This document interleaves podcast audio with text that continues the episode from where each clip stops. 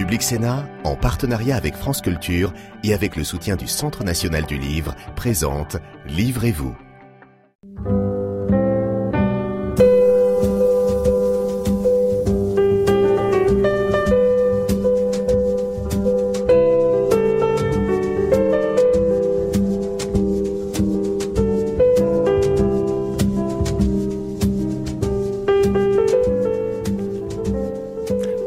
Tous et bienvenue dans Livrez-vous. Je suis ravie de vous retrouver cette semaine avec aujourd'hui trois livres qui explorent les mystères de l'amour maternel. Et oui, la figure de la mère a fait couler beaucoup d'encre en littérature, de Madame de Sévigné à Romain Gary, en passant par Marcel Proust et Albert Cohen.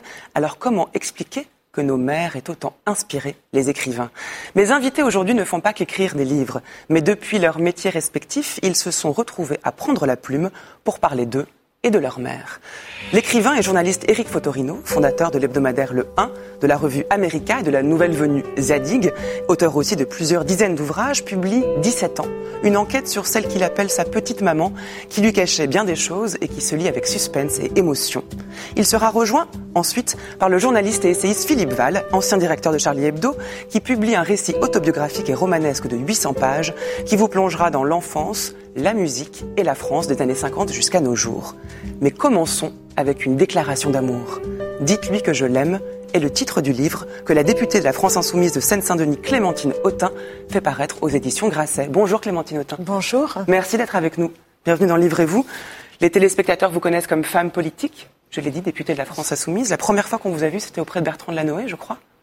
Euh, oui, ou aussi avec Mixité, quand j'ai fondé l'association Mixité. Voilà. Euh, je manifestais devant des vitrines où il y avait des, des mannequins vivants, on protestait à l'époque. Donc votre image est associée à un engagement politique, et vous êtes là aujourd'hui avec un livre qui n'est pas votre premier livre. Vous avez écrit plusieurs euh, essais politiques, Oui. disons. Ce livre-là est un récit sur votre mère. C'est bien à elle que s'adresse cette déclaration d'amour. La première question qui se pose, en fait, est dès le titre, dites-lui que je l'aime. Pourquoi, à qui vous adressez-vous? Alors le titre, en fait, il a un peu trois, trois sens. Euh, le premier d'abord, c'est que l'idée m'est venue parce que c'est le titre d'un film dans lequel elle a joué, qui était un film de, de Claude Miller, euh, où elle a joué avec euh, Gérard Depardieu, qui est un très beau film. Et, j'ai repris ce titre parce que ma mère donc était comédienne et que, que j'aime bien ce film. Et d'une certaine manière, en rencontrant des gens qui l'ont connu pour écrire ce livre, beaucoup avaient l'air de me transmettre ce message de sa part à mon égard, ce qui n'avait rien d'évident, parce que mon enfance a été euh, euh, par, une mère qui était défaillante, qui était très alcoolique et dépressive. Et au fond, aujourd'hui, j'ai l'impression de retrouver des gens qui veulent témoigner et me dire à quel point elle m'aimait. Et évidemment, ce livre est une forme de, cheminement entre euh, une mère que j'avais mis euh, sur le côté et que je redécouvre. Et à qui j'ai envie de dire je t'aime, pour finir. C'est ça, en fait, c'est vous qui lui dites à ce moment-là. Euh, vous êtes un personnage public, votre mère aussi l'était. Vous avez dit, elle était comédienne, elle s'appelait Dominique Laffin. Euh, elle est décédée en 1985, elle avait 33 ans, ce qui fait que vous l'avez, vous étiez petite, vous l'avez peu connue. Et vous J'avais racontez, 12 ans. Voilà. Et vous racontez dans ce livre une histoire qui est, qui est bouleversante parce que c'est l'histoire à la fois de l'adulte que vous êtes devenu, de la petite fille que vous étiez. Et à l'origine de ce texte se trouve une demande de la part de votre fille qui vous dit mais est-ce qu'on pourra voir votre maman quand elle sera plus morte? Oui, en fait, c'est mes, mes enfants. J'ai aussi un, garçon et mes enfants me demandaient d'une certaine manière de parler de cette femme qui est leur grand-mère. Et je pense qu'ils devaient sentir que je n'avais absolument pas envie d'en parler. Ils demandaient à aller sur sa tombe. Jamais j'ai eu l'idée de les emmener. D'ailleurs, moi, moi-même, je n'y vais jamais. Euh, et donc, en fait, à force d'entendre leurs questions, et en particulier de ma fille, parce qu'il doit y avoir une histoire de filiation aussi féminine qui se joue, euh, je me suis dit, ben, je dois avoir un problème quand même à ne pas pouvoir euh, euh, parler d'elle. Et il sentait, je crois, ma fille en particulier, que je n'avais pas envie de la faire revivre et, et de leur montrer quelque part. La faire revivre ou au moins juste d'en parler. Oui, d'en parler et donc en en parlant, la faire revivre. Mais je, je, je dois dire que c'est pas du tout un livre thérapeutique, c'est-à-dire que j'avais pas de souffrance moi personnellement et c'est mon mari qui un jour m'a dit mais tu sais tu devrais écrire un livre sur ta mère et je crois qu'on m'aurait dit euh, tu ne veux pas aller euh, sur la lune, ça m'aurait fait à peu près le même effet, ça me paraissait totalement euh, euh, hors de propos par rapport à ma vie. Et, et autour de moi ceux qui ont connu ma mère et qui sont encore aujourd'hui autour de moi pensaient que j'avais ce livre en moi et qu'un jour ce livre euh, arriverait. Et donc il est là. Comment vous faites pour puiser dans l'intime dans le travail qui est le vôtre? Enfin, l'écriture est souvent antagoniste avec le travail qu'on exerce, sauf quand on est écrivain, mais tout le monde n'a pas cette chance. votre engagement politique, votre figure de personnage public, et là, vous devez enfouir vraiment et plonger dans des souvenirs qui sont douloureux. Vous avez mis du temps à l'écrire, j'imagine. J'ai mis trois ans et demi à l'écrire. Euh, le plus difficile, ça a été de lâcher pour moi-même euh, par rapport à cette possibilité d'être à la fois une femme politique, une responsable politique, et de s'autoriser d'une certaine manière à faire quelque chose qui ne se fait pas, euh, à parler d'une histoire qui est une histoire intime. Et j'ai l'impression que l'époque permet ça, peut-être aussi mon engagement féministe. Le féminisme a toujours pointé euh, le rapport entre privé et politique, mhm. enfin pas toujours, mais en tout cas depuis les années 68, où on sait que les frontières sont bien plus complexes que ça. Et je crois qu'il y a par ailleurs aujourd'hui une exigence d'authenticité, de, de, sincérité, qui est demandée aux responsables politiques, aux personnes qui représentent le peuple. Et, et, et, après tout, pourquoi pas? J'ai retourné la question. Pas du tout. Pas par souci d'honnêteté hein, vis-à-vis du peuple. J'avais sans doute besoin de l'écrire, envie de l'écrire et une retenue à l'écrire. Et je me suis dit, mais au fond, pourquoi je ne pourrais pas m'autoriser? Et je me suis autorisée. Voilà, c'est une forme de, sans doute, d'audace, mais je, je ne regrette pas. Et vous racontez qu'au sein de vos recherches féministes, vous avez aussi rencontré votre mère en faisant des recherches sur le, mouvement de libération féminine. Ça, c'est quand j'étais jeune étudiante et c'était au moment où vraiment je ne voulais plus entendre parler d'elle. Et je l'ai retrouvée dans un carton parce qu'elle avait fait des dessins pour, euh, pour des, des, des, journaux féministes de l'époque, les pétroleuses. Et j'ai reconnu tout de suite ces dessins et, et j'ai remis vite le carton dans le dans l'étagère pour ne, ne pas en entendre parler. On sent un livre qui est écrit euh, de manière brûlante. C'est-à-dire même que si vous vous, enfouissez dans vos souvenirs, il y a quelque chose de très, de très encore brûlant et très vif, notamment dans la description que vous proposez de votre mère pour ce qu'elle était dans ses côtés lumineux qui sont aussi présents et les côtés très sombres et qui sont difficiles à lire pour le lecteur. Hein. Vous dites, euh, quand vous parlez d'elle, vous dites boire une bière le matin permet de dessouler. M'avais-tu expliqué une fois pour toutes une histoire de sucre Ça se discute pas. Et puis tu semblais plus détendu euh, quelques minutes après le deuxième demi. L'après-midi, tu te contentais de canettes de bière, ça te déçoive. Et le soir, tu passes au rouge.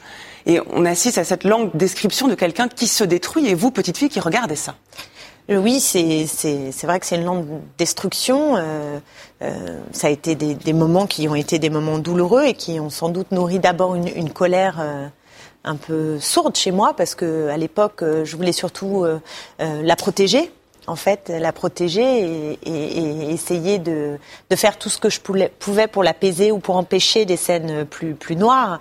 Bon, et c'est vrai que j'ai pas toujours réussi, qu'il m'est arrivé une fois de ramener ma mère euh, de la gare euh, de Lyon dans un chariot à bagages tellement elle était saoule et elle était tombée sous le train. Donc c'est des, des, des, images, des scènes qui sont mm. choquantes euh, pour une enfant, qui sont, qui sont difficiles. mais j'ai, l'écrire, c'était une manière sans doute aussi de poser la colère que je n'ai pas pu euh, lui exprimer parce qu'elle est partie avant mon adolescence, qu'on n'a pas eu de discussion d'adulte à adulte ensuite, et, et que de l'avoir vue sombrer, j'avais besoin pour m'en sortir de vraiment m'assurer que j'étais très très loin d'elle et donc que je me construisais contre elle. Et ça, vraiment à l'opposé hein. d'elle. Vous dites encore aujourd'hui, euh, vous n'arrivez pas à boire une bière, juste l'odeur de l'alcool vous vous rend malade. Pas de pas de tout l'alcool, ça va ça, ça va mieux. Je, je, peux boire euh, maintenant euh, du vin avec grand plaisir, mais il reste quelques odeurs en effet qui m'indisposent comme la bière. Mais quand même physiquement, elle était brune aux yeux noisettes et vous êtes plutôt blonde aux yeux clairs. Voilà que tout vous oppose. Vous dites j'ai voulu me construire finalement en, fait, en opposition, alors qu'en fait vous vous retrouvez, y compris dans le combat féministe. Exactement, mais pas, pas simplement dans le combat féministe, mais disons que j'ai survalorisé tout ce que je pensais être très différent d'elle ce qui est objectivement très différent d'elle, et qu'au fond, euh, aujourd'hui, mais c'est assez universel, je pense qu'il euh, n'y a pas besoin d'avoir vécu une histoire un peu singulière comme, euh, comme la mienne pour, pour vivre cette trajectoire où, où il y a des colères à l'égard de ses mm. parents, des choses, on leur, on leur, en veut, on se construit contre eux, et puis on se rend, on se rend compte, souvent d'ailleurs à peu près à l'âge qui est le mien, vers 40 ans, 45, ou, ou avant ou après, ça dépend des, des, des trajectoires, que bah, il y a d'autres choses qui sont passées, qu'on peut aussi ressembler pour d'autres choses et que c'est pas si grave, voire même on a un héritage. Et moi, je pense en particulier au goût de la liberté. Et je trouve que transmettre à son enfant le goût de la liberté, c'est pas rien. C'est le travail de toute une vie que d'accepter qu'on hérite de notre mère aussi, quelle que, soit, quelle que soit son histoire. Exactement. Et que c'est pas noir ou blanc. Je veux dire qu'il peut y avoir euh, euh, des formes de maltraitance, comme ça a été mon cas avec ma mère, et aussi beaucoup d'amour euh, et beaucoup de, de, de transmission euh, décisive pour me construire en individu aujourd'hui heureux, équilibré. Mais c'est une forme de dette, cet ouvrage, parce que vous dites on sent le besoin, après lui avoir tant tourné le dos, pas avoir réussi à parler d'amour, maintenant de lui dire. Oui, et puis peut-être une forme de euh, d'injustice que je ressens aujourd'hui par rapport à l'attitude qui a été la mienne vis-à-vis de, de, de, personnes que j'ai rencontrées depuis une mm. vingtaine d'années, qui, qui l'ont connue parce qu'ils ont été des amis, parce qu'ils ont tourné avec elle. Et, et dès qu'on me parlait d'elle, de son de l'admiration qu'on lui portait, j'avais une tendance vraiment à tourner les talons, à être extrêmement froide. Et je me dis, j'ai été très injuste. C'était une, c'était aussi ce n'était pas qu'une mère, et c'était aussi une comédienne euh, exceptionnelle, une femme drôle, intelligente, euh, audacieuse, absolument et être mère audacieuse. pas son meilleur rôle, Edith. et, et qui avait, et qui avait cette soif de, de, liberté et qui cherchait dans les années 70 aussi comment on fait quand on est une femme pour être reconnue, euh, non pas comme une femme objet, elle était très très belle, euh, mais comme une actrice euh, de talent, comment on fait pour, pour vivre librement avec la maternité. Et ce sont des questions très complexes et j'ai l'impression qu'elle fait partie de la génération qui a essayé de défricher et malheureusement parfois euh, à ses dépens et à ses dépens dangereusement. Vous décrivez des scènes terribles. Euh, vous décrivez votre mère euh, qui a une jambe par-dessus la barrière du balcon et vous voyez bien que c'est parce qu'elle vous regarde qu'elle ne franchit pas le pas. Et une scène tout aussi terrible, même si elle paraît anodine, elle vous couche, vous avez, dites-vous, 7 ou 8 ans, elle vous dit bonne nuit, si tu as un problème, je suis à côté, ce qu'on dit à un enfant au moment où on le couche, puis vous vous relevez et elle n'est pas là. Et, là, vous dites, vous datez à ce moment-là la confiance qui se brise. Oui, j'ai l'impression d'avoir le souvenir de la première fois qu'elle a, qu'elle a fait ça. Elle l'a refait plusieurs fois. Hein. Elle partait, elle me disait qu'elle était à côté. Je me... D'autres moments ou d'autres scènes que je mm. n'ai pas racontées dans le livre où, où, je me vois descendre en pyjama dans la cour et essayer de voir où est-ce qu'elle est, mais elle est partie. Et, et ça, c'est vrai que c'est douloureux parce que c'est un rapport de confiance assez euh, euh, décisif dans la construction d'un individu, la mère, l'enfant, et, et, ce lien-là euh, était rompu. Et ça, c'est vrai que sans doute c'est de cela dont je lui en ai euh, mm. peut-être le plus voulu. Et c'est là où on voit le travail sur les mots, les expressions qui vous ont marqué et qui font aujourd'hui votre livre en tant qu'écrivain. il y a deux expressions qui reviennent beaucoup. L'une qui vous choque énormément, c'est le, c'est peut-être mieux comme ça quand vous apprenez sa mort et vous entendez cette phrase qui est prononcée C'est peut-être mieux comme ça. Comme si c'était mieux que finalement qu'elle meure, parce que sinon, point d'interrogation. Bah sinon, je ne sais pas effectivement. Euh, euh, enfin, en tout cas, l'idée que c'est mieux pour elle, on le disait en disant c'est mieux pour elle, de toute façon elle allait vers cette fin, vers cette chute, et c'est mieux pour l'enfant qui n'était pas protégé par cette mère qui, qui n'y arrivait pas tout mm. simplement. Mais c'est insupportable parce que c'est une culpabilité euh, euh, très très grande qui, est, euh, qui repose du coup sur, sur les épaules de l'enfant, et puis c'est faux. C'était évidemment totalement faux. Vous n'auriez pas écrit un livre si, ça avait été mieux comme ça. Non, sans doute. non, non. Et après, bon, il y a, y a, dans ce livre aussi, euh, justement aussi cette question de la mémoire, parce qu'on se construit tous une mémoire de son enfance, mm. euh, avec des souvenirs qu'on qu nourrit et d'autres qu'on met de côté. Et ce qui m'a fasciné moi-même en l'écrivant sur une période de trois ans et demi, c'est qu'au démarrage, je n'avais que des souvenirs noirs et qu'à la fin, des souvenirs très joyeux avec elle sont mm. remontés à la surface. Et aujourd'hui, si je pense à elle comme ça spontanément, ce sont d'abord les souvenirs mm. joyeux qui reviennent. Mm. Et ça, c'est c'est presque une leçon de choses sur euh, sur la mémoire et ce qu'on peut en faire et donc comment on peut se construire avec elle, contre elle, euh, euh, en la modifiant aussi. Et il y a une autre expression qui revient aussi, qui vous interloque et que vous découvrez, c'est celle de suicide accidentel. Oui. Et en fait, c'est ça qui convient C'est-à-dire quand j'étais adolescente ou jeune adulte, j'étais assez obsédée de savoir, et quand elle est morte, euh, de quoi elle était morte. Parce que euh, une crise cardiaque à 33 ans, je trouvais ça louche. D'ailleurs, euh, beaucoup de gens n'y croyaient pas. Beaucoup euh, euh, de gens qui l'ont connue pensaient que c'était un suicide, évidemment. Et donc, il y a toujours eu ce, flou. Et un jour, j'ai vu à la télévision un reportage sur Marilyn Monroe, dont on sait toujours pas les conditions de sa mort, avec elle en plus l'hypothèse du meurtre. Et à la fin, le documentaire termine sur cette expression qui, pour moi, est un oxymore total, un suicide accidentel, parce que je ne vois pas comment un suicide qui est un acte volontaire pourrait être un accident qui n'est donc pas volontaire. Et au fond, je crois que c'est un peu ça aussi dans son cas. C'est-à-dire que c'est un mélange. Il y, a, il y, a, un parcours suicidaire, l'alcool, les médicaments, les anxiolytiques, le fait de n'avoir jamais payé ses impôts, de se mettre dans une situation euh, euh très, elle était très endettée alors qu'elle avait gagné des sommes euh, folles. Et donc elle se mettait dans une trajectoire suicidaire. Et sans doute que ce soir-là, un bain trop chaud, un peu trop d'alcool, je ne sais quoi, et il y a une part d'accident. Donc c'est une part de suicide et une part d'accident. C'est en tout cas ma thèse, et, et je crois qu'il faut aussi à un moment donné parfois accepter le mystère le mystère de la personnalité des gens, leur complexité. Il y a mon souvenir, le souvenir par exemple d'un des amants de sa vie qui évidemment lui n'avait gardé mm. que des bons souvenirs. Euh, quand je lui parlais de l'alcool au début, il me dit ah oui, ah oui, tu as raison. Maintenant que j'y pense, et après il mm. se ressouvenait euh, de, de, de, ce problème d'alcool, alors que pour moi c'était fondamental. Et, et, les gens sont complexes. Ils sont pas, il n'y a pas une vérité. Il y a bien une complexité des, des personnes, complexité même des faits là où on voudrait que tout soit, comme je le dis, aussi carré que mon canapé, mais la vie n'est pas aussi carrée que Et là encore, heureusement, sinon il n'y aurait pas de littérature. Une dernière question, votre père aussi, quelqu'un que les Français connaissent, un chansonnier, on peut le présenter comme ça, Yvan oui. Quand on écrit un livre sur sa mère, est-ce que ça met en dette vis-à-vis de son père aussi? Euh, non, je me sens pas du tout en dette vis-à-vis de lui. J'avais, j'avais peur de sa réaction parce que, comme je le dis dans le livre, et il me l'a confirmé, ce qui m'a fait plaisir, euh, il confirme que chez nous, ça a été un, un grand tabou jusqu'à aujourd'hui. C'est-à-dire que c'est on ne parlait pas de ma mère, absolument pas. Euh, jusqu'à aujourd'hui et même encore aujourd'hui. Et quand il a lu, je crois qu'il a beaucoup apprécié et il n'a pas pu faire plus de deux ou trois phrases pour commenter. Une phrase que vous citez souvent euh, de Marceline Loridan, hein, il faut vieillir pour accéder à la pensée de ses parents. C'est avec cette phrase-là qu'on va accueillir le prochain invité, Eric Fotorino.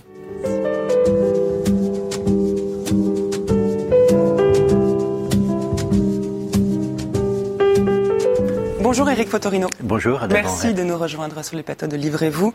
Comment vous êtes présenté? Vous êtes passionné par tout ce que vous faites. Vous êtes journaliste après avoir passé 25 ans au journal Le Monde. 25, oui. Vous avez créé, donné naissance à l'hebdomadaire Le 1, puis à la revue America, nouvellement Zadig, la dernière venue dans la famille des, des, revues. Euh, vous écrivez beaucoup de textes, beaucoup de romans dans lesquels il est beaucoup question de la famille et vous votre dernier s'appelle 17 ans. Il serait les questions de votre mère. On va y venir dans un instant. Je reprends la phrase dont on parlait avec Clémentine Autain à l'instant, la phrase de Marceline Loridon-Ivens. Il faut vieillir pour accéder à la pensée de ses parents. C'est un peu le travail de votre écriture, non? Oui, c'est le temps. Je crois que c'est effectivement ce que j'écris aujourd'hui. Je n'aurais pas pu l'écrire quand j'avais 25 ans, quand j'avais 30 ans. Et je crois que c'est pour ça que ce que je vis quelquefois un peu comme une malédiction, mais aussi comme une libération, euh, c'est qu'au fur et à mesure, euh, je dis quelquefois qu'il y a des mots porteurs comme des murs porteurs, mais il y a des mots qui ont fini par me porter alors que je n'en avais aucun, euh, et que mes textes d'aujourd'hui, d'une personne qui va bientôt avoir 60 ans, ne sont pas ceux du tout n'ont pas la profondeur, je pense, ou plutôt ceux que j'ai écrits il y a 30 ans n'avaient pas cette profondeur-là parce que le temps n'avait pas passé. Donc ce, ce que disait Marceline, Marceline Loridan-Ivins, évidemment, est d'une et d'une justice aussi euh, très forte. Cette phrase, elle vous plaît, non, Clémentine Oui, mais j'ai beaucoup aimé Tu n'es pas revenu. Elle est, elle est au milieu de plein de choses et elle m'avait énormément frappée. Elle est très belle, cette phrase et ce livre, très beau. Pour donner le ton de votre livre, Eric Fettorino, euh, permettez-moi d'en lire quelques lignes. Alors c'est au milieu du roman, hein. enfin du roman, du récit, vous nous direz justement. On nous a séparés, des mois durant, lits de glace, bouffés d'angoisse, même de jour c'est la nuit, privés l'un de l'autre, privés de chaleur, une détresse infinie et personne pour tenir compagnie à ta détresse.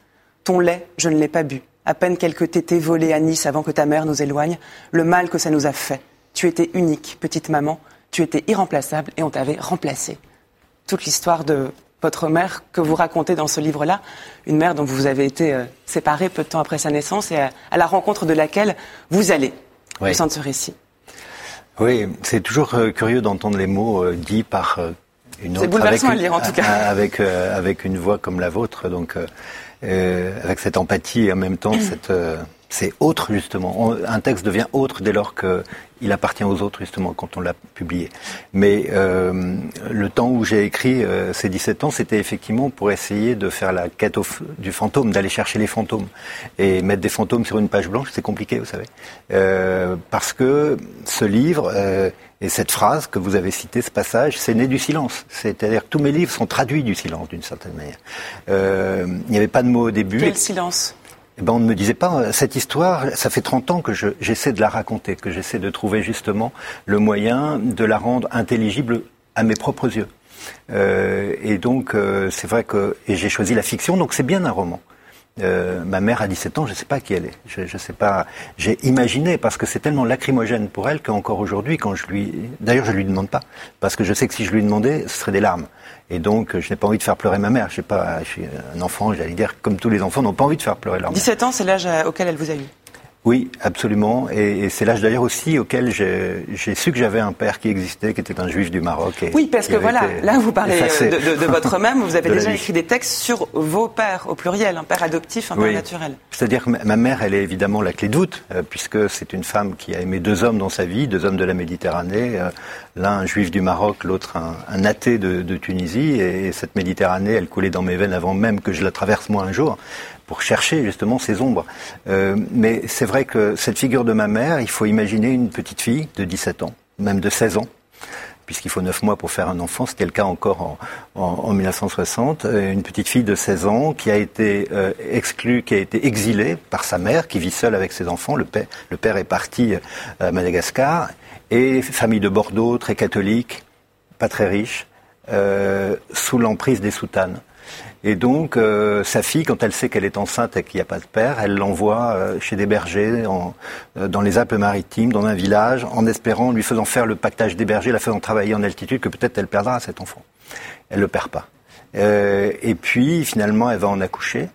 et lorsque il naît, elle arrive, cette grand-mère, et 24 heures après, elle l'oblige à quitter la maternité pour aller reconnaître l'enfant pour pas que le juif le reconnaisse. elle lui donne un prénom, le mien, Eric, en considérant... Le juif, c'était qui? Le juif, c'était le père.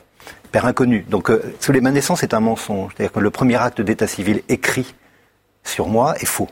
De père inconnu, tout le monde autour de cette table qui signe de père inconnu sait qu'il y a un père et sait qui il est.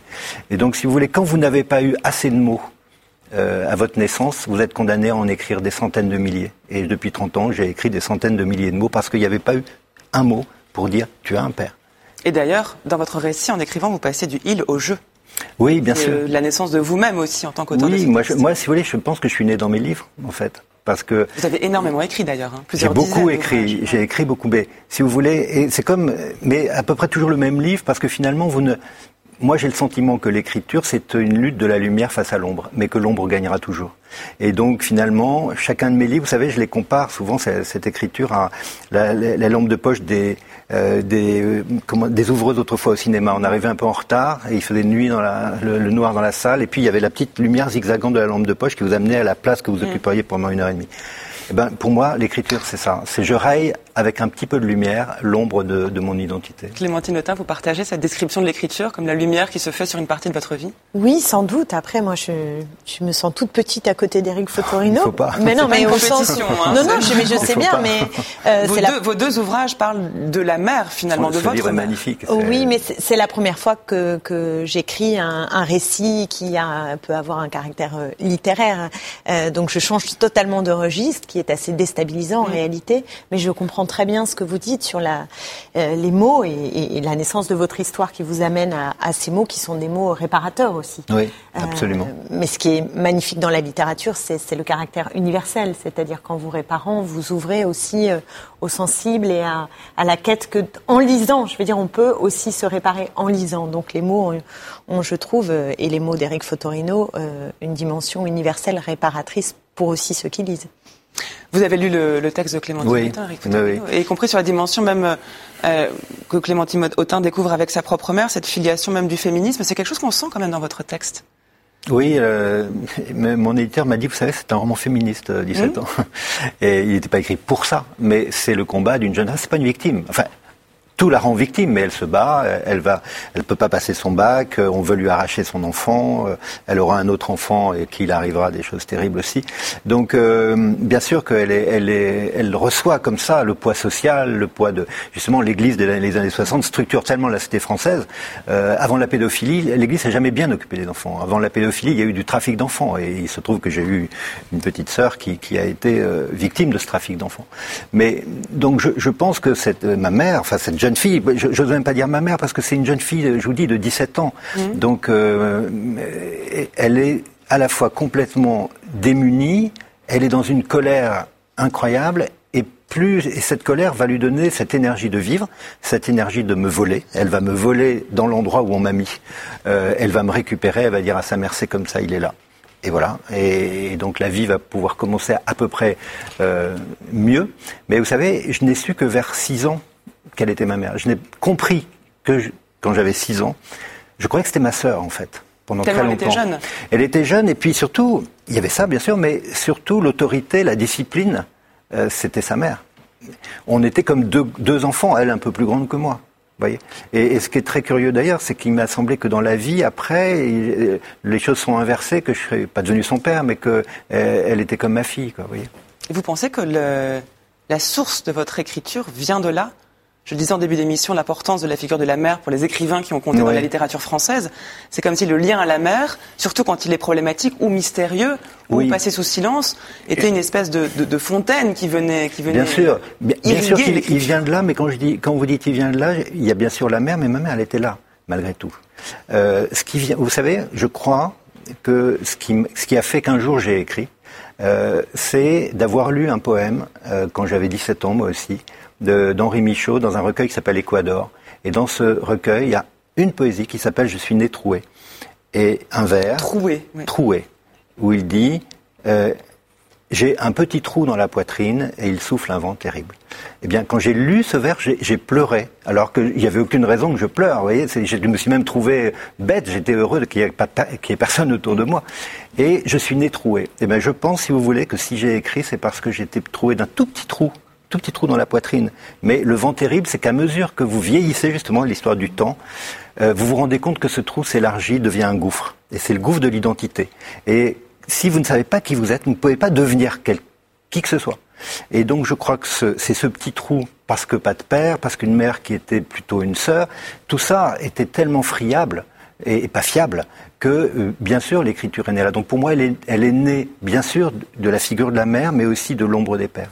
Le rapport au temps, de toute façon, vous préoccupe beaucoup. En tout cas, vous en faites quelque chose, puisque vous êtes, par ailleurs, vous êtes aussi journaliste, et le journalisme est oui. quand même une manière d'être dans le temps à la fois très très chaud de l'actualité, mais aussi de plus en plus en ce qui vous concerne dans le temps long.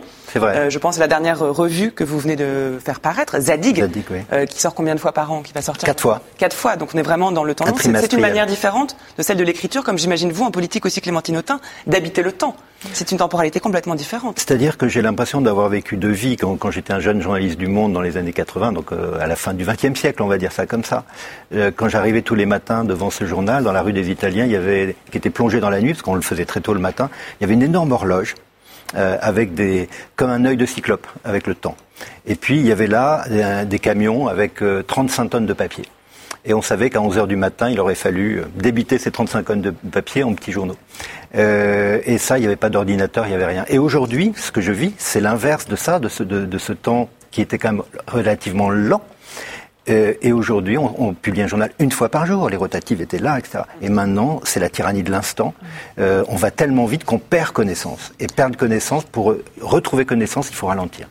Clémentine ah, Je bois du petit léger. Mais quant à votre engagement politique, un dernier mot. Est-ce que on, je demandais si le, le rapport Ah non, à la mer faisait écrire, mais vous, non, mais même vous, par rapport à votre engagement politique, il y a quelque chose qui se répare aussi à ce niveau-là, ou vous distinguez complètement les deux? Je suis pas sûre que le, le goût de la politique euh, me soit venu de, de ma mère. Je, je crois pas du tout. C'est là pour le coup plutôt euh, non, mais se dans ma relation. C'est la relation avec mon père qui a vraiment euh, fait naître chez moi le, le goût de la politique et je crois que mon- je dois plus mon engagement politique à, à mon père. Après, c'est ma personnalité, plutôt ma façon peut-être d'être en politique qui euh, Cette- a à avoir sans doute une certaine liberté. Et oui, oui, oui, tout à fait. Mais je, je voudrais vraiment rebondir sur le rythme parce que en politique aujourd'hui, on se meurt de ça. Le, le, le, le rythme de, euh, du breaking news permanent, de, de- des réseaux sociaux, euh, notamment Twitter, avec une pensée en 140 signes où il faut réagir d'une polémique à une polémique. On- Ah, je suis complètement Ouais. d'accord avec cette, cette impression Alors, et, ouais. et prendre le temps long. Mais là, bon, évidemment, c'est un pas de côté par rapport à la politique.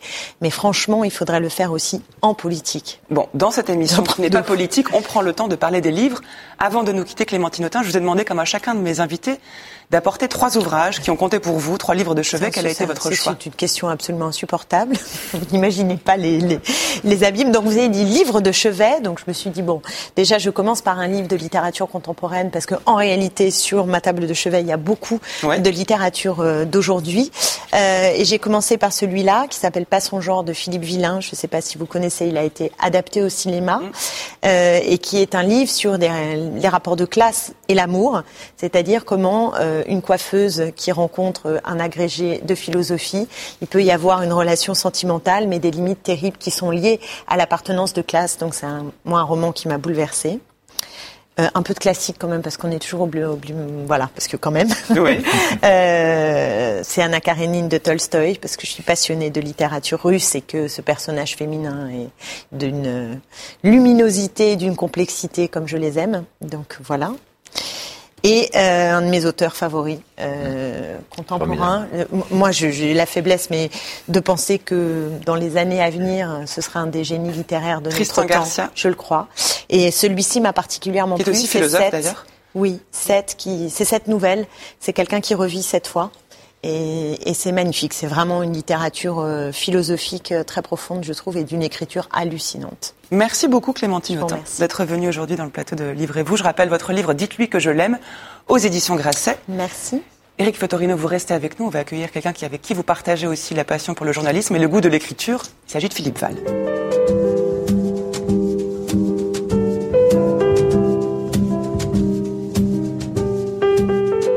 Bonjour Philippe Val.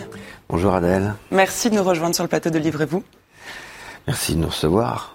C'est un grand plaisir. Vous êtes journaliste, écrivain, ancien directeur de Charlie Hebdo et de France Inter. Vous avez écrit de nombreux essais. Votre dernier livre est différent, le dire un peu, mais très différent des autres ouvrages, déjà par la taille, parce qu'il fait près de 800 pages, mais surtout par le contenu. Il s'agit d'un récit de quelqu'un qui se présente comme un narrateur et qui raconte la vie d'un Philippe qui vous ressemble beaucoup. Mm. Votre mère est très présente, c'est le, thème de l'émission. Hein. Votre mère, dès la première ligne, on apprend qu'elle est morte d'ailleurs, mais c'est un livre qui s'adresse à votre fils. Vous êtes en plein travail de transmission là. oui. Oui, et transmission à ce petit garçon qui n'aura pas, entre 0 et 5 ans, la mémoire suffisante. Donc euh, je lui raconte des choses qui vont forcément échapper sinon à sa mémoire. Mais je voudrais pas aussi que ça échappe à la génération euh, de ceux qui arrivent maintenant, je voulais raconter une histoire d'une époque dont sont issus tous ces petits-enfants d'aujourd'hui et, je voudrais qu'ils s'approprient, euh, je voulais qu'ils s'approprient quelque chose du monde dont ils viennent. Oui, parce qu'au-delà d'un récit autobiographique, c'est aussi un portrait de la France, alors des, la fin des années 50 jusqu'à aujourd'hui, décennie par décennie. On vous suit dans vos nombreuses activités. Vous avez aussi été chansonnier mmh. sur la route pendant longtemps.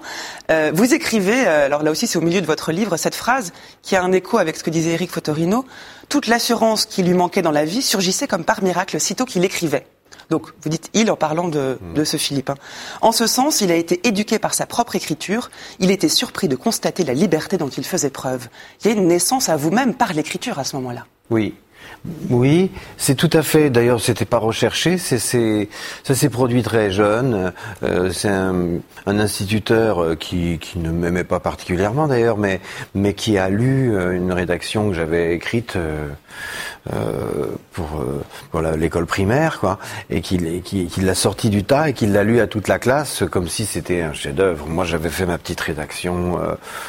En plus, pour sauver la vie d'un enfin, cheval, c'est toute une histoire. Et euh, donc, euh, j'ai senti qu'il se passait là quelque chose quand j'écrivais qui se passait nulle part ailleurs dans ma vie.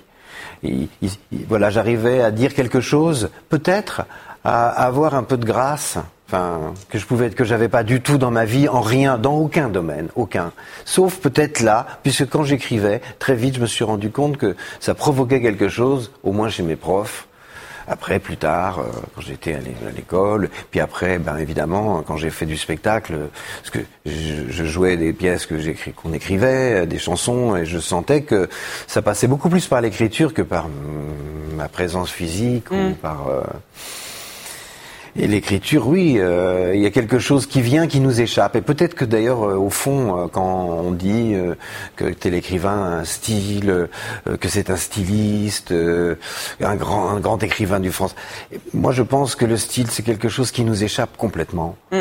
Et ça échappe ou ça échappe pas d'ailleurs. Et quand ça échappe pas, c'est gênant le style. Éric Fotorino, vous écrivez, vous dans votre livre, le mot crier est inclus dans le mot écrire. Vous criez en silence quand vous écrivez. Et dans le mot Eric aussi. Et Eric, qui est votre prénom, c'est l'anagramme du mot. C'est l'inverse, oui. Oui, moi je, je pense qu'effectivement, euh, j'ai réalisé ça un jour, euh, comme ça, par hasard, que, que dans, dans, écrire, il y avait toutes les lettres du mot crier. Et que c'était en effet un cri silencieux, parce que moi qui n'aimais pas m'exprimer oralement, Euh, jusqu'à 20 ans, je pouvais même pas faire un exposé, j'étais tremblant. Alors, je retrouvais, comme Philippe le dit euh, euh, dans son livre, je, je retrouvais par l'écriture quelque chose qui me ressemblait plus. En tout cas, vous savez, c'est comme quelqu'un, un musicien qui dirait, ben, moi, je suis capable de... Il n'y a aucun instrument qui me va, mais peut-être, ou le piano, ou la flûte. Ben, voilà, c'était cet instrument-là dont j'ai senti intuitivement euh, que j'allais pouvoir embarquer dessus, qu'il allait m'emmener, et le reste me laisser à quai. Mais ce qui est intéressant, c'est que vous en parlez un peu de la même façon, l'écriture comme le lieu où vous vous sentez le plus vous-même, ou peut-être où vous vous présentez sous le jour le plus aimable, mais vous avez l'un et l'autre choisi une autre voie, enfin même si vous écrivez, qui est celle du journalisme. Oui, mais comment vous l'expliquez? Le journalisme, c'est écrire.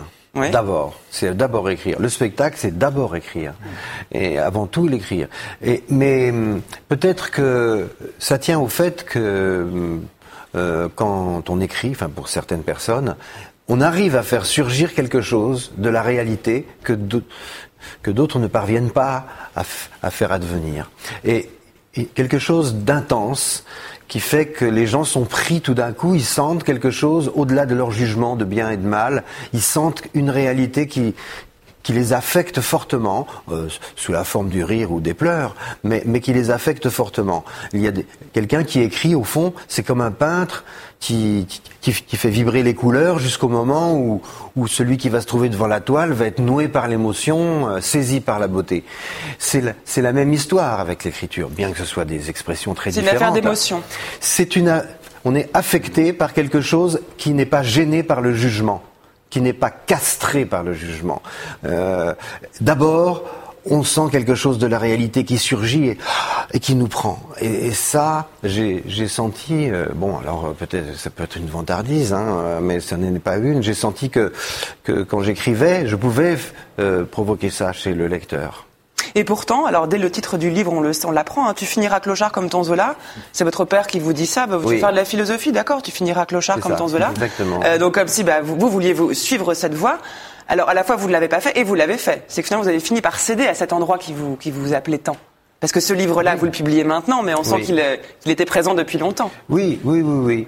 Mais, mais une fois de plus, c'était la même quête. Quand j'étais petit, je raconte le, cette espèce de phono à manivelle avec les chansons qui sortaient d'un petit pavillon, euh, je cherchais la grâce. Pour moi, la grâce, euh, c'est euh, l'expression ultime de la liberté. Quand on ressent une grâce, qu'on peut avoir dans une conversation, on peut ressentir la grâce d'une personne, on peut ressentir devant une œuvre d'art ou une musique. La musique, c'est très fort pour ça, la littérature aussi, bien sûr. C'est l'expression ultime de la liberté, la grâce. Et, et l'enfant, dans ce livre, il est obligé d'avoir cette quête, parce que sinon rien ne marche dans sa vie. Rien ne l'intéresse. Il y a juste ça. Donc il le poursuit tout le temps. De quoi De la liberté C'est de cette grâce, de Ouais. cette liberté, de ce sentiment de la grâce. Il cherche ça tout le temps. Il cherche ça dans les cabarets, au théâtre, ensuite quand il fait des journaux, euh, quand il. Mais c'est paradoxal pour quelqu'un qui recherche tant la liberté de vivre aujourd'hui sous protection policière, n'est-ce pas? Bah, aujourd'hui, les policiers euh, C'est votre euh, cas. garantissent ma liberté. C'est-à-dire, ils rendent ma C'est liberté vrai, possible. peut-être peut-être qu'il la préserve. Bien sûr. Autrefois, au temps de, de Voltaire euh, le- le- et des lettres de cachet, euh, le pouvoir, le pouvoir euh, supérieur exerçait une censure. Aujourd'hui, c'est le contraire. La censure, elle vient d'en bas. La bah, c'est quoi C'est le peuple? Le- Oui, elle vient, elle est dans, elle est cachée dans le peuple, la censure. Enfin, cachée, elle est pas très cachée, mais elle Dans est les réseaux sociaux. dans les réseaux Les réseaux sociaux, sociaux, notamment. oui. C'est bien sûr, elle est, elle est là la censure, et, et elle est dangereuse. Et, et on a, on peut plus dire tout ce que l'on veut. Alors que avant, euh, depuis 1881, sauf la parenthèse, 1881 c'est les lois sur la presse, depuis la parenthèse, de- euh, sauf la parenthèse de Vichy, on pouvait dire ce qu'on voulait. Bon, Il n'y a pas de censure en France. De nouveau, il y en a une, mais elle vient pas du pouvoir. Elle vient d'en bas. Et les, et les policiers nous garantissent notre liberté d'expression. C'est un paradoxe, c'est un retournement de situation très intéressant auquel les gens devraient réfléchir. Éric Fotorino, vous partagez ce constat d'une- censure qui vous. Est-ce que ça, ça, ça influence Oui, votre travail, votre a- écriture euh, En tout cas, bon, pour répondre à l'action de Oui. tout à l'heure sur le journalisme, quand je Oui, fais bah, du journalisme, je vais vers les autres. Quand j'écris, je vais vers moi. C'est pas c'est pas exactement la même chose. C'est-à-dire que effectivement, le, je me suis perdu dans le journalisme pr- précisément pour me perdre aussi un peu, mais je me suis rattrapé autrement. Donc euh, le journaliste, c'était toujours ouvrir des portes, ouvrir des fenêtres, et effectivement dans un- une grande liberté. Ce que je vois aujourd'hui avec euh, l'explosion euh, des réseaux sociaux, que j'appelle asociaux ou même antisociaux. Vous pouvez ajouter des milliers de communautés, vous ne faites pas une société. Euh, eh bien, tous ces réseaux sociaux, ils ont pour effet de nous enfermer dans des, ce qu'on appelle des bulles numériques, mhm. algorithmées, euh, qui font qu'on ne reçoit finalement en priorité que ce qu'on aime, parce qu'on est comme ça, on a une ombre numérique qui est bien calculée et on nous envoie tout ça. Et que lorsque vous commencez à vouloir exprimer votre opinion sur ces réseaux sociaux, vous déclenchez tollés, mais oui, mais on peut le faire. Vous... Parler de censure, non, personne bien sûr qu'on peut le faire. Personne vous en prenez plein la tronche, ne vous, vous empêche. Voilà, voilà. Vous avez bien le dit. Vous vous en prenez tellement plein l'approche, à un moment donné, ben vous avez envie d'aller cultiver votre jardin, de, de vous défaire de ça. Alors que le livre, non. Le livre vous permet de dire ce que vous voulez dire. Oui, et non. Euh, Salman Rushdie, il a eu un problème. Euh, en France. Euh, voilà. Euh, bon, euh, moi j'en ai aussi. Mais, mm. mais ce, que je, ce qui est intéressant dans ce que dit Eric, c'est que finalement, quand on écrit des livres, les grands écrivains, les très grands écrivains, Shakespeare ou Balzac, sont des journalistes. Ils sont des journalistes tournés, évidemment, qui vont chercher à l'intérieur d'eux-mêmes, mais ce sont des, les journalistes de l'inactuel, c'est-à-dire de ce qui dure, des problèmes qui durent. Et c'est cela qu'il faut traiter. L'actualité est, un, est un euh, de la vérité du monde. Euh, ce qui est intéressant dans les livres, même les plus intimes, celui d'Éric par exemple qui parle de cette relation à cette, à cette mère de 17 ans, mmh. euh, c'est quelque chose d'inactuel. Mais il faut comprendre ça si on veut comprendre le monde, si on veut comprendre quelque chose dans le monde dans lequel on vit. C'est très important. Donc aujourd'hui, le journalisme de l'inactualité est décisif. C'est le contraire des réseaux sociaux, mais il est vital. C'est quoi le journalisme de l'inactualité? C'est euh, le journalisme intellectuel d'une certaine façon. Zadig? Oui, bien sûr. Travail d'Éric Fotorino Bien sûr, absolument. d'ailleurs, parce que euh, euh, Philippe Val parle de, Balzac. Euh, nous publions dans ce Zadig, donc qui parle effectivement de la France chaque trimestre, un texte de Balzac. qui, il a participé à un projet qui s'appelait Les Français peints par eux-mêmes. Il y a eu 400 fascicules. Et le premier, c'est Balzac qui l'écrit sur l'épicier. Donc, si vous voulez, il, attrape les invisibles, ce qu'on appelle, les, ce que Pierre Rosanvallon après a appelé les, invisibles, les ancêtres des Gilets jaunes, on pourrait dire. Mm. Mais c'est vrai que pour moi, et j'aime beaucoup cette expression de journal d'inactualité, parce qu'effectivement, euh, aujourd'hui, il faut en revenir aux faits, les faits sont très menacés, comme il l'était, Anna Arendt avait écrit sur les faits menacés dans les périodes pré-fascistes, etc. Je pense qu'on doit d'abord s'entendre sur qu'est-ce qu'un fait, et aujourd'hui tout le monde ne s'entend pas sur un fait. Euh, avant, on se, on se, déchirait sur la commentaire du fait. Maintenant, on dit qu'il y a des faits, non, ça, ça n'a pas existé. Voilà. Mm. Ça, ça, ça, ça existe. Donc, cette espèce de vérité alternative, etc., là, je pense qu'on est dans autre chose. Donc, l'inactualité, pour moi, c'est de revenir au récit, au récit long et lent. Et ce que vous faites notamment dans, dans Zadig, le titre s'appelle Réparer la France. La France est très présente dans votre livre aussi, Philippe Val. C'est ça qui est intéressant, c'est le récit de votre vie, mais d'une France qu'on découvre pour les gens de, qui, qui, ne sont pas de la même génération que la vôtre. Et, et c'est vraiment un récit euh, très documenté, peut-être journalistique, romanesque aussi, mais, mais on, on, on s'y croirait. Et on sent cette envie chez vous de dépeindre ça. Oui, j'ai voulu vraiment euh, raconter un récit français parce que je crois qu'un récit français peut parler à tout le monde, y compris à des gens qui ne sont pas français. Parce que la France est prescriptrice euh, de beaucoup de choses, du pire et du meilleur. Elle, est un, phare de pensée, c'est une réalité comme ça depuis depuis très longtemps, euh, pas simplement depuis l'époque des Lumières, mais elle a exporté des utopies. Elle a exporté des utopies euh, égalitaires, totalitaires, le communisme, les socialistes du 19e siècle, un libéralisme qu'a fait aussi l'Amérique. Elle est elle est symbolique de quelque chose. Et qu'est-ce que c'est que cette France de l'après-guerre qui continue à prescrire? Donc Qu'est-ce que c'est que de vivre dans cette France-là, dans des milieux très différents, puisque euh, ça se passe dans des milieux très différents euh, Et dans les milieux, dans les endroits différents et des milieux. Et quand même, pour inscrire votre livre dans la thématique de l'émission, même si on aura compris tous les liens, je voudrais quand même euh, lire quelques mots, si vous me permettez, qui en plus en disent long sur vous. C'est tout, tout, au tout début du livre, c'est la page 13 exactement. Vous dites, je suis devenu célèbre pour que tu entendes parler de moi et que tu puisses dire à tes copines, c'est mon fils. Tu ne m'as pas élevé, c'est un fait, mais tu m'as hissé. Je suis devenue tout ce que j'imaginais que tu voulais que je devienne. Je t'ai présenté d'innombrables femmes pour que tu dises avec un orgueil malicieux Quel séducteur, mon fils. J'aurais dû succéder à mon père, boucher en gros, et je me suis retrouvée à jouer de la guitare devant des existentialistes à Saint-Germain-des-Prés. Maman, grâce à toi, je me suis bien amusée. Tu as été, sans le savoir, une mère exemplaire. Quelle déclaration de cette femme dont vous décrivez par ailleurs des, des scènes très très dures à votre rencontre.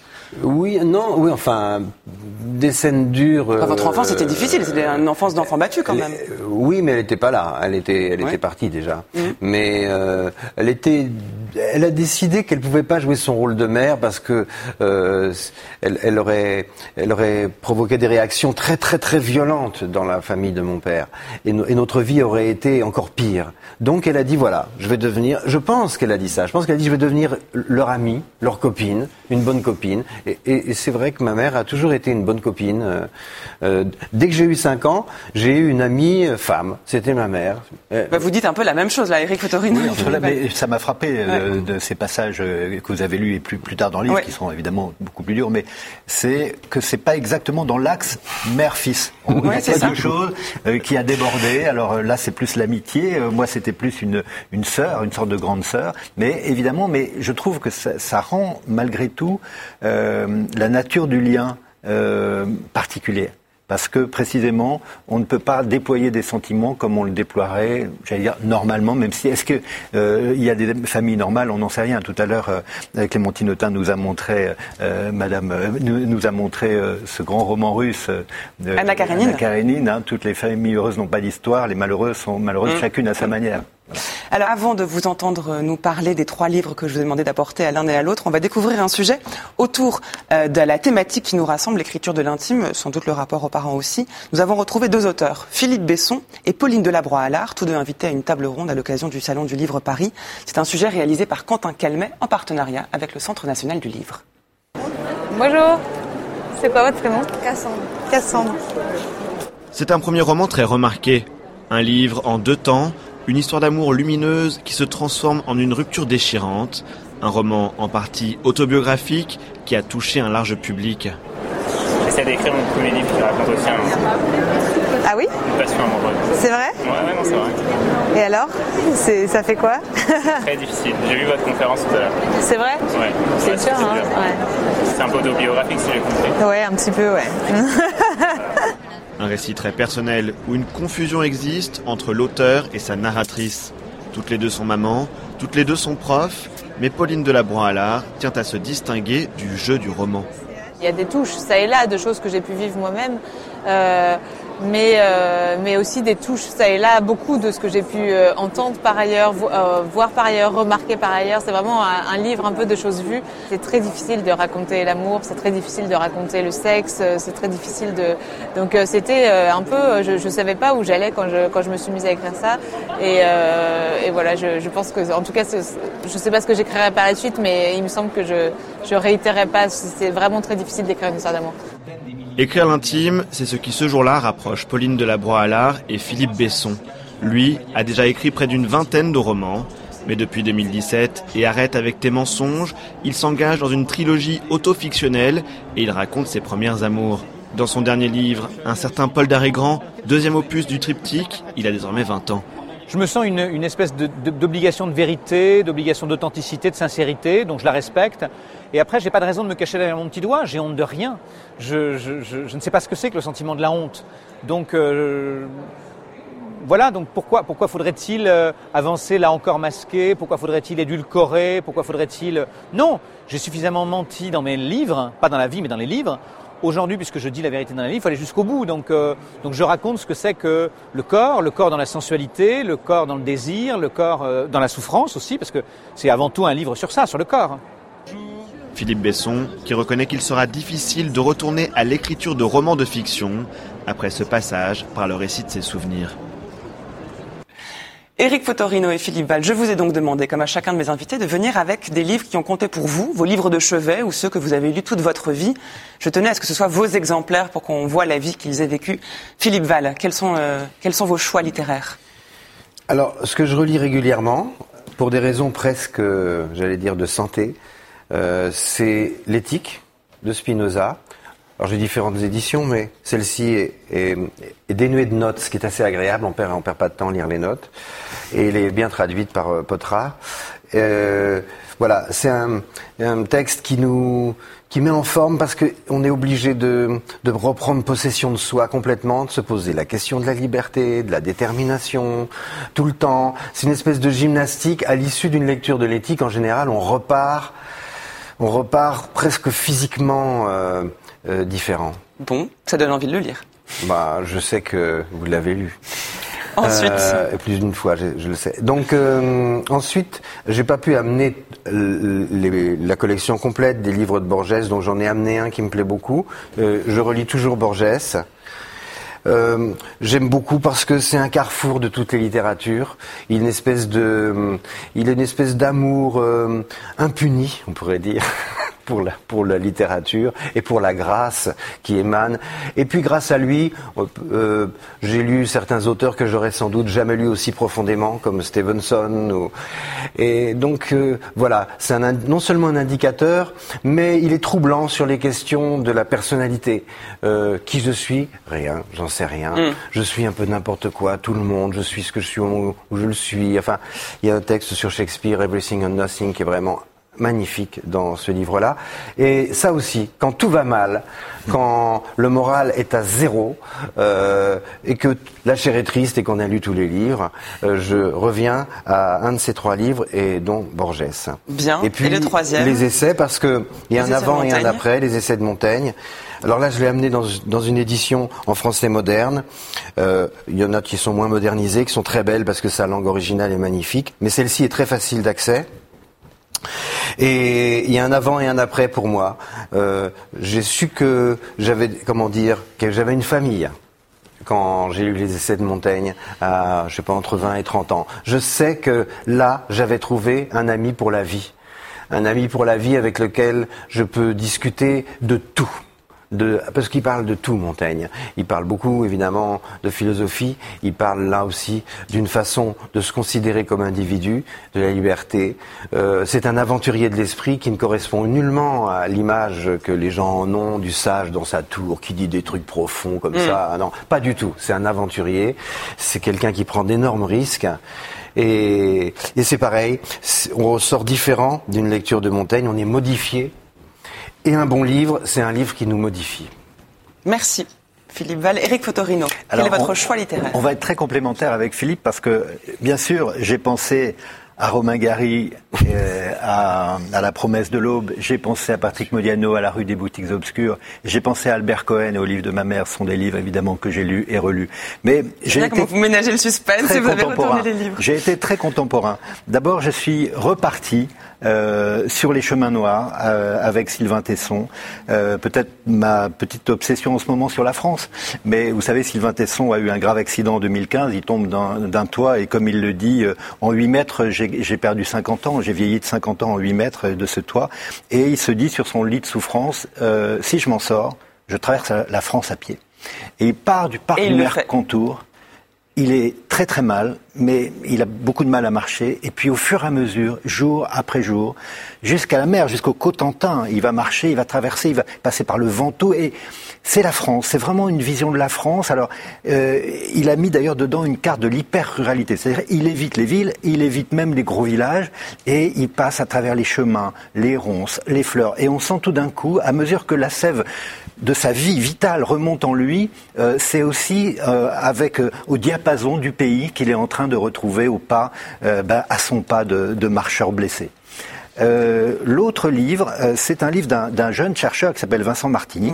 Montrez-le la caméra. Alors, euh, Voilà. voilà, où sont les caméras, comme on disait autrefois.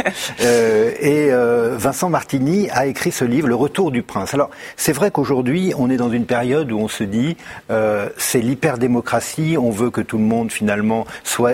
On est égaux au sens, vous savez, horizontal du terme. Et tout d'un coup, on voit des figures très très verticales. Trump, Bolsonaro, euh, Erdogan, Poutine. Et puis aussi les, les Trudeau, les Obama, les Macron. Il y a un sinon un culte de la personnalité, mais en tout cas, on a l'impression que cette fonction de, de chef d'État, de chef, euh, revient de fa- façon encore plus violente qu'elle a pu euh, l'être dans nos démocraties, justement, qu'on croyait plutôt tempérées. Et donc, c'est ce qu'explique très bien Vincent Martini en allant chercher Hobbes, en allant chercher Machiavel. Je suis sûr que ça vous intéresse beaucoup. Bien, c'est noté. Euh, et c'est évidemment, euh, et c'est très limpide dans l'écriture. Moi, je suis reste- sensible à ça. Alors moi, je lis Delphine de Vigan euh, depuis. Alors c'est mes livres de chevet, c'est souvent aussi, je, le dis, le livre de gens que j'aime euh, parce que on, s'envoie nos livres et puis donc euh, Delphine de Vigan, moi depuis Noé et moi, c'est quelqu'un que, que, que, je lis passionnément parce qu'il y a une immense sensibilité chez, chez cet auteur. Et dans ce livre, les gratitudes, il y a trois personnages, une femme qui s'appelle Mishka, dont on comprend qu'elle perd quelque chose, elle sait pas trop ce qu'elle perd, puis si on sait ce qu'elle perd, les mots. Euh, et puis il y a un homme qui s'appelle Jérôme, qui est orthophoniste, qui va essayer, même si le combat est probablement perdu, de lui redonner des mots. Euh, et puis une jeune Marie qui n'est pas sa fille, elle pourrait être sa fille, mais c'est pas sa fille.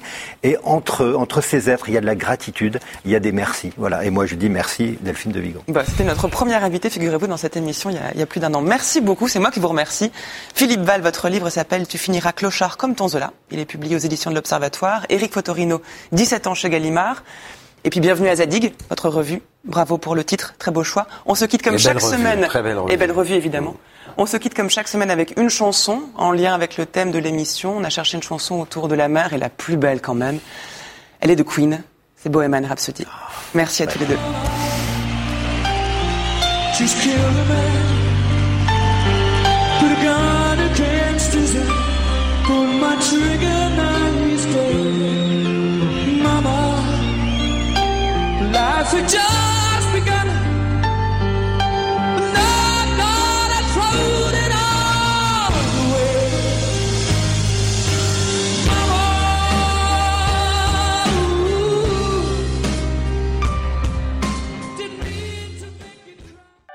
Public Sénat, en partenariat avec France Culture et avec le soutien du Centre national du livre, vous a présenté Livrez-vous